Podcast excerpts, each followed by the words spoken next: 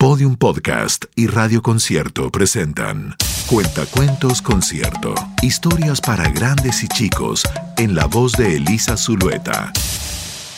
Presenta El oso, el piano, el perro y el violín. de David Linchendil. Héctor y Hugo eran grandes amigos. Héctor era violinista y Hugo, uno de sus más fieles admiradores. A lo largo de los años habían vivido momentos buenos, malos, incluso algunos disparatados. Ahora, sin embargo, las cosas no iban muy bien. ¿Qué vamos a hacer? Hugo preguntó Héctor de camino a casa. Mi arte ya no le interesa a nadie. ¿Quién va a querer escuchar a un viejo violinista como yo cuando pueden ver a un oso pianista de fama mundial?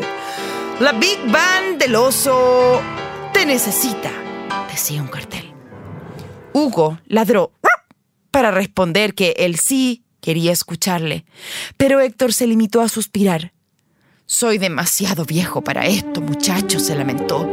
Supongo que ya nunca cumpliré mi sueño de tocar en una gran sala de conciertos. Tras aquellas palabras, Héctor guardó su violín para siempre.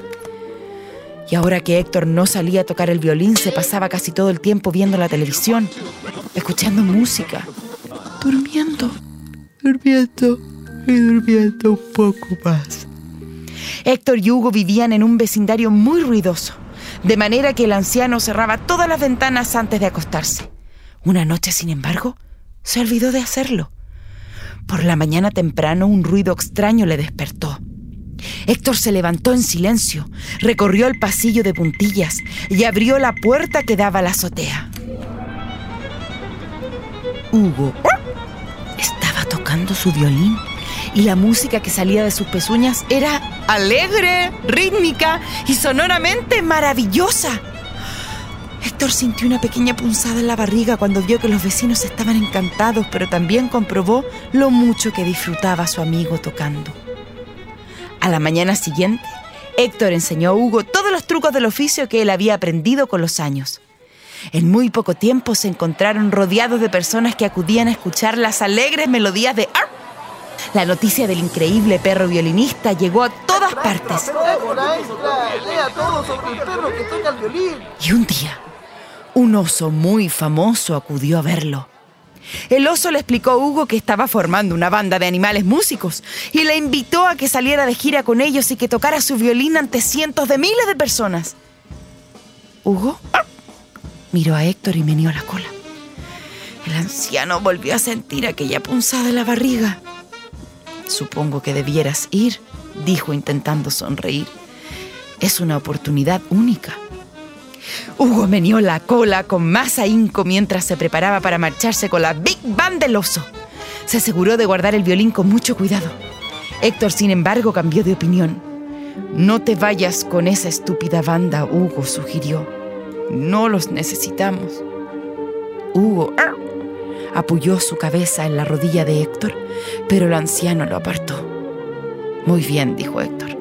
Estoy seguro de que volverás con el rabo entre las piernas. Tampoco eres tan bueno. Hugo agarró su maleta y se marchó. De repente Héctor se sintió fatal. Espera, Hugo. Lo si- Ya era demasiado tarde. Se había ido. Con la Big Band del oso, Hugo recorrió el mundo y tocó en conciertos espectaculares en salas abarrotadas de un público entregado. Hugo era ¡ah! la estrella del espectáculo.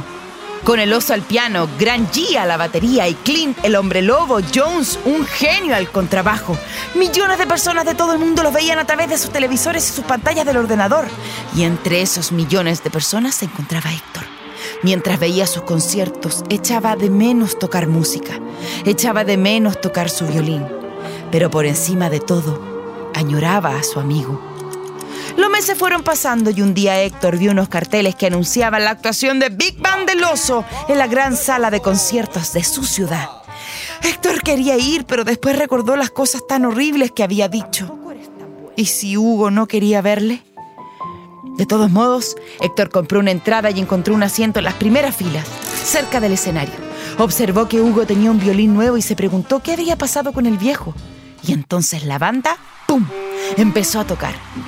Héctor no podía creer lo impresionante, alegre, melodiosa y maravillosa que era la música. ¡Hugo!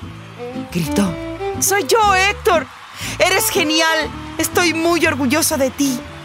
Hugo, sin embargo, se limitó a susurrarle algo al oso que a su vez le susurró a algún guardia de seguridad y continuó tocando. Al cabo de unos minutos, Héctor sintió que dos patas enormes lo agarraban. ¿Qué ocurre? preguntó nervioso. Los guardias de seguridad se lo llevaron a un pasillo oscuro.